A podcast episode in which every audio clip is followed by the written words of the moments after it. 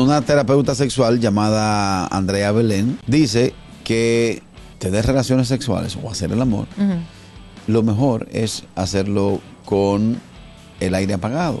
Asco. Porque el sudor es afrodisíaco. ¿Qué Catherine, asco, ¿no? Y la gente que no tiene aire. Le dicen, oiga lo que hay. Licenciada, ¿no? El ser humano es decompuesto de forma original. Los primeros minutos de la intervención yo tengo que apagar el aire. No voy a detalle, pero primero Ah, tengo que entrar en calor, Ya el entendí. asunto. El entonces después coge. prende el aire, claro. Es duro. Hello, buenas. Señores, y me apagó en el aire, en el medio del ñing y ñing y ñanga ñanga. Al otro día estamos en la fiscalía los dos con la mano atrás. Señor magistrado, me apagó el aire, no la soporto. con abanico, usted en eso, un- en un flip flap, flip flap, flip flap.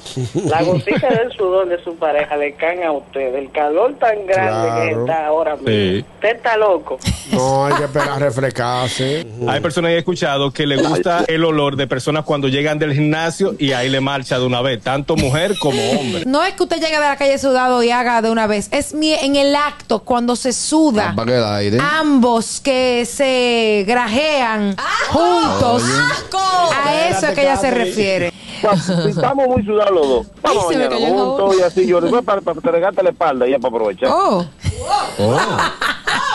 El gusto, el gusto de las 12.